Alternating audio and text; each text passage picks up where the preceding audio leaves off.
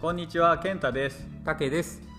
ソーシャルワークブロードキャストリージェネレイトは近未来に向かって新しいソーシャルワークの価値の創造やソーシャルワーカーのパラダイムシフトを推進するために突拍子もない話題や偏った視点で自由気ままに発信するプラットフォームです。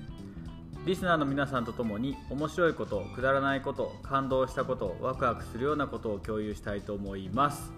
はいということで始まりました。始まりましたね新しいバージョンになって、はい。5本目になります。もうそんなになるんですかね？そうそう、あのーちょっと不具合がいろいろ生じておりまして あの思う通りにいってないところもあるんですけど。そっかそっか、うん。いい感じに聞こえるけど。そうそうあのーどうしてもポッドキャストの Spotify だけの配信に今なってしまってるので、うんできるだけあの Apple Podcast でも聞けるようにしたいと思うので、うん。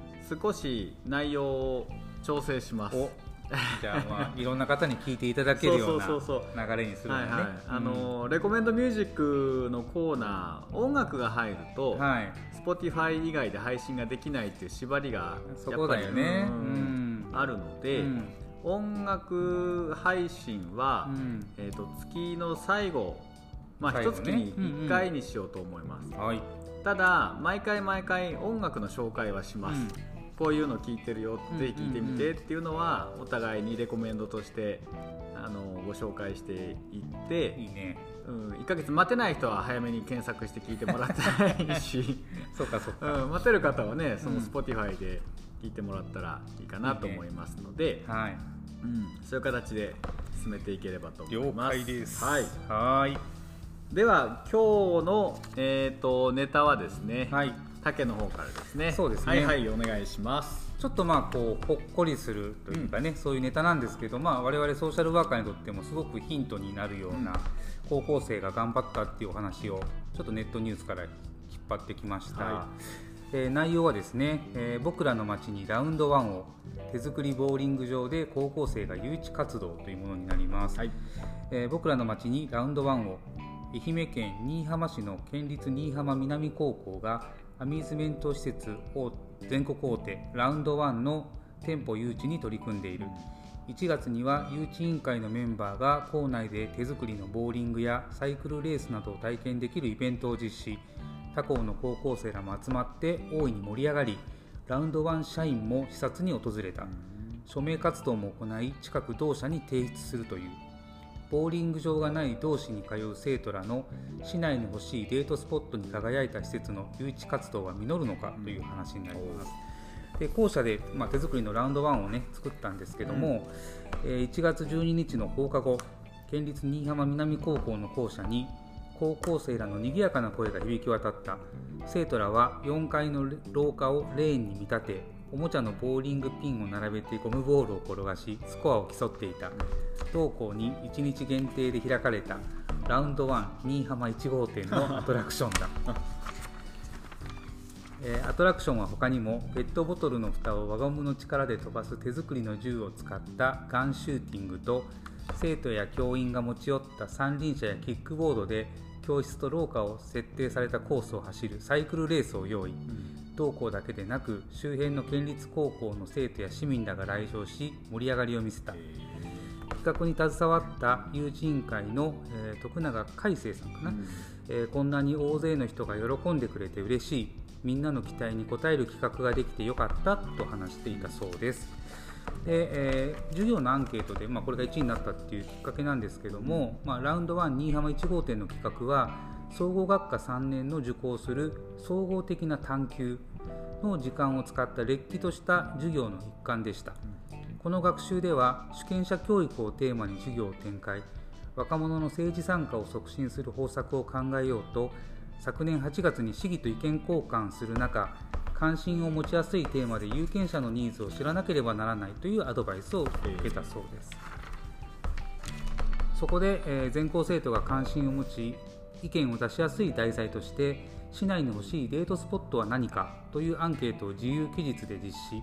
すると全校生徒330人の1割からラウンドワンやアミューズメント施設という回答があったという、生徒らによると市内には約10年前からボーリング場がなく学校最寄りのボーリング場は約1 0キロ離れた隣の西条市内。ボーリングをしたことがないという生徒も多いというもちろん学校周辺にはラウンド1が実店舗で実施しているような VR を使ったスポーツや乗り物体験などができる施設も存在しない。実際アンケートにアミューズメント施設と記入したという同校1年生の女子生徒に友達と普段どこで遊んでいるかと尋ねるとイオンで買い物したり公園に行ったりあんまり行くところがないんです。2年生の、男子生徒も釣りとかたまに映画ぐらいだからラウンド1は、新居浜に必要だと思いますというふうに話されていたということですね。でこうした声を受け施設の誘致実現に向けラウンド1への要望活動を計画。授業を受けていた生徒を中心に校内でメンバーを募り5人で誘致委員会を立ち上げラウンド1の楽しさ面白さをより広く知ってもらうことで機運を盛り上げようと店舗を疑似体験できる1日限定のラウンド1新居浜1号店を企画した誘致委員会は昨年12月に記者発表を開いて題材的に広報し周辺の公立高校や自治会などにも案内。すると取り組みはラウンド1関係者の耳にも入り当日は、えー、ラウンド1の社員もですね視察に訪れました。でラウンド1の、えー、久川智春エリアマネージャーは、新居浜に進出できるかどうかは経営判断なので今の時点では何とも言えないと前置きした上で、えー、生徒たちがこれだけラウンド1に期待し楽しみにしてくれていることは涙が出るほど嬉しい。イベントが今後続くなら企業として全面的にバックアップしていきたいと話されたそうです、え、授業を担当した田村真宇先生ね有権者の声を聞き企業や大人を巻き込んでその声を広げていくという政治そのものを体験できた。大きな学びにつながり生徒たちが確かに成長したのを感じると話されています、うん、誘致委員会では今後誘致に賛同する署名を集め近くラウンド1本社へ提出する計画。誘致委員長の、えー、三木慎太さんは今後につながる意味のあるイベントになったと思うと手応えを感じていたという話ですね。なかなかどうですか？いいですね。この高校生。いいねこういうこうことができるのはすごいなと思うし。いいね、うん、そうやっぱりデートする場所がないとさ。そうそうそうね。うん。楽しいよね。でもこういうきっかけでもこうね社会に働きかけたりとか、うん、ねその会社とつながったっていうのもすごいなと思うし、うん、そうだよね、うん。これソーシャルワーカーもしないといけないことだと思うけどね。ね。こういう結局この子たちはちゃんとリサーチしてさ、うんうんうん、ニーズ調査して、うん、で数字を出して、うん、でそれに対して何ができるかを考えて、うん、でまずは自分たちでモデルでやってみたってことでしょ？そうそうそうこの先本当に企業の経営も判断あるんだろうけど、うん、その経済活動につながっていく可能性が出てきたってことだからこれは面白いよね。街を変える可能性があるんでしょ、うんね、高校生の言葉が。ラウンドハンで街を変えるっていうの。は いいよね。それはやっぱりね、うん、まあ、こうこういう授業があるのもすごいなと思うしそうだよ。変わっね、なんだろうね。先生たちがこういうほら模擬ラウンドワンみたいのするのを許してるっていうところも。ないじゃん、そうだよ。だって、これ廊下でさチャリンコこいてるわけよこれ昔のスクールオースと一緒。これを学校でしようよって言ってる学校がすごいなと思うし、ね。うん、なんか楽しい企画だなと思って。そうだよね。そう。高校生の時デートどうしてた？デート？高校生の時はもう部活だよね。でもデートもチャリンコ乗ってさどっかなんかこうブラブラ行ったりとかさ、そうだよ。そう自分の住んでる実家の周辺も何もないのよ、うん、あんまりこう都都会じゃないので、はいはいはい、そうそうだからもう普通に景色のいいとこ行ったりとか、うん、まあ、公園で話したり、うん至る所にいるよね阿部いるよね、うん、そうなるよね。そうそう。ここちょっとダメだなとか言って場所変えたりとかさ。そうなるんだよ。だから当時は自転車もさ、うん、2人乗りが余裕でできてた、はいはいはいはい、で後ろの車輪のところに棒みたいなのつけてたね、うん、あの立って乗れるんだよね、やってたやってたそうそう。そうそうなの懐かしい。男子が漕いで、女子が後ろに乗って、肩こう掴んでね。そうそうそうそうそう、ね、そのね、うん。体の密着具合で 幼心がね、はいはいはいはい。ちょっとときめいたりするようなこともあったし。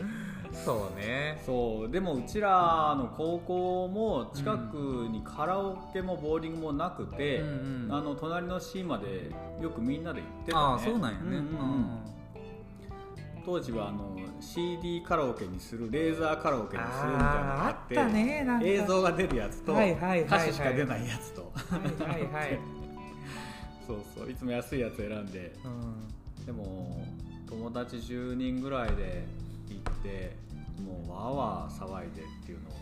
そっかカラオケだね。確かにカラオケは行ってたな、カラオケちょっとブームだったかな。うんみんなで行くの楽しかったもんね。楽しかったよね。と。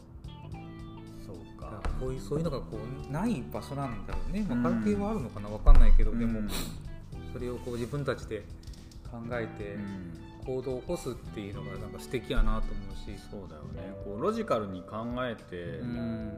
ねアンケートもちゃんと取ってるわけでしょ、もうこれ自体がもう青春じゃん高校でここんなのできるのはやっぱ楽しいしさ、うん友達とみんなでこう一緒になってっていうのがね、楽しそうだもんだってこの写真も、楽しそう。うん。文化祭のレベルをもう超えてるからね。超えてるよね、あとはラウンドワンがもし来た時に。いやこれ来たらすごいストーリーだとすごい思うよ。すごいけどラウンドワンの経営が継続できるかどうかは また別の問題やもんね。そらもうあれやわ。しょ承知した市民の皆さんがもう 毎回も1回は行きましょう、何回も行かんといけないそうだよね。ねうんまあでもねその店舗の出し方の工夫があればね、もしかすると可能性はあるかもしれないよね。そううんうね、ん常設じゃなくてもね、うん。スポット的にこうイベントができるような出張形式みたいな感じにしてもいいのかもしれないし、ああ例えばこういう高校の文化祭とかうんうんうん。でね、何かそうそう来てね。でもなんかつながりができたからきっとね、うん。いい関係性の中で展開していきそうな気がするし、そうだね。結果をまたなんかいつか見てみたいね、うん。1年後ぐらいにどうなってるのかとかね。そうだよね、うんそうか。こういう視点でもいいんだよね、うん。そのソーシャルワーカーがさ、うん。じゃあ何か自分の町に企業を誘致しようってなる前段でさ、うん。そのソーシャルワーカーのニーズ調査をしたらうん。今何が欲しいのかね？ソーシャルワーカーは。ソーシャルワーカーか。何が欲しいんだろう？ねやっぱ給料の高い働き口だったりそんな話になってくるのかな。え働くとなるとまあそれは確かに出てくるかもしれないね。ソーシャルワーカーがこういろいろこうなんていうかな、うん。業務していく中での、うん。利便性を考えた時のいろんなこう手段というか、うん。例えば記録も大変やったりするやん、そね。それをこうなんかうん。喋ったら全部起こしてくれるとか、うん。まあ、今でももちろんあるだろうけど、自分が思考したことがちゃんとこう文章になるとかそうすると多分あのソーシャルワーカーの仕事ってもうちょっと楽になるんだろうけど、あのーこの間田中大吾さんと話をしてて、うん。えっとまあ、テクノロジーをどうやって使うかって、うん。もうこれから考えざるを得ないんだよね、うん。で AI にソーシャルワークが取って代わられないって言われていた時代はもう終わって、うん。多分そうじゃなくなってきてるんだよね。うんでそうなった時に、う AI に仕事取られるっつって、はい。敵対してでもしょうがない。まあそうだね。うん。使いこなせていかないといけないと思うし、うん。こも俺も言ったんやけど、あのーソーシャルワーク自分のソーシャルワークにうん。自信があるんだったら、うん。今だったら自分のソーシャルワークってさ 1, 回でと1日でうん。多分届けられるの10人そこそこよ人数はそうやな。自分のソーシャルーワークを1日で届けられる先って10人ぐらいだよね、うん、そうだと思う。だけどそういうテクノロジーを使ったら1日100人とか1000人にうん。自分のソーシャルワークが届けられるかもしれない、ああ確かにそっうかん、と思ったら、うじゃあそこにたどり着くまでにうん。どんな技術があればいいのか、うん。どういうテクノロジーを使えばいいのかって考えられる気がしてね、うん。そうだから千手観音のようなソーシャルワーカーそこの間俺表現したんやけど。でもありえるなと思ってて。だから変な話さ、うん。できるソーシャルワークをモデモデうんうんうん。ソーシャルワーカーをモデルにしてさ、うんうん。その相談できるこう、うん。なんていうかなそういう機能をもうお金で買えるような時代が、あのー多分ね、今のチャット GPT も、うん。もうアルゴリズムがどんどん組み上がっていってどんどん優秀になっていくんだけど、うん。ソーシャルワーカーの AI をやっぱり作ってうん。せめてそのアセスメントワーカーぐらいはもう AI でできるうん。ぐらいにしてもいいと思うんだよね。なるほどね。うん、そうするとアセスメントにしろそこに伴う記録にしろうん。実は記録もさうん。最初の導入の記録が一番重たいわけよ。重たい、うんうん、ね、一から聞き出すところからね、うんうんそれがでも AI がやってくれたらあとはそこで得た情報からうん。ソーシャルワークの方針を立てればいいうんので、そこがでも定型化されてアルゴリズム化されて AI がしてくれたら多分そこから始まるソーシャルワークのなんていうのかな、うん。フットワークの良さというか、うん。それがいきなりロケットスタートできるんじゃないってちょっと思うよね動きが変わってくるかもしれないよね。うんうんうん。うんそうなんだ。そうね。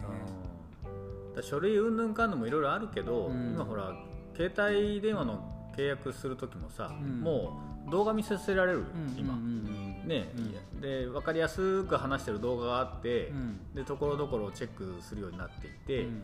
で最後サインするみたいなところまでうん。行くよね、うんうん。ああいうのもうまく使うとそういう煩わしさみたいな、うん。うん、ルーティン業務時間の食うルーティン業うん。務を省ける、そう大きいかもしれんよね。そうなんよね。といいなと思ってね、教育とかも変わりそうだよね。うん。なんかそうなってくるとね。うん。ソーシャルワーカーね。まあそうなるとソーシャルワーカーそんなにいらないって言われると 一人でいいんじゃないって 言われちゃうかもしれない。いやそうそうなる時が来たらまあでも可能性としてはあるからね。うん。あね。うん。まあそれはそれで俺はいいと思ってて、まあもともと俺が持ってるその考え方でね、うん。そのもう病院にソーシャルワークが必要かっていうのはもうあるわけよ、うん。その単なる手続き屋になってしまっているんだったら、うん。単なる情報流通屋になっていくんだったらう、ん。もういらないと思うしある意味そういう仕事さえできればう、ん。医療機関のソーシャルワーク機能は担保されるようになった。うん。看護師にしろ、うん。医者にしろちょっと福祉的な思考やら業務を担えるようになってきたので、うん。だったらその医療機関に福祉的な機能が、まあ、最低限定着したんだったら、うん。そこにいるソーシャルワーカーもどんどん増やしましょうみたいな話じゃなくて、もう良いのかなと、そうね。うん、でも全く違うところでその福祉ニーズは増えてる、うんうん確実にね、それはあるね。うん、社会は変わってこれで変わってきてるんだから、うん。その新しい社会課題ってたくさん出てきていて、でそっちにシフトしていかなきゃいけないと思うよね、なのでもう良い分野は良い。例えば高齢者のソーシャルワークもケアマネージャーさんにバトンタッチをしたわけよ、うん。ね。うんうん。障害のソーシャルワークも障害相談員にバトンタッチしたわけよ。う、んだったら次は医療も誰かにバトンタッチして、うん。で次の新しい社会課題解決のためにうん。うちらはあの社会改革は社会変革をしていったらいいと思うよね。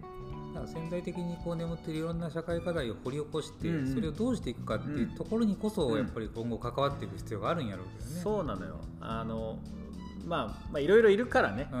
あのえ得て増えてもあるし、俺なんか掘り起こすだけ掘り起こすのは得意やけど あと整地するのはとっても苦手なわけよ。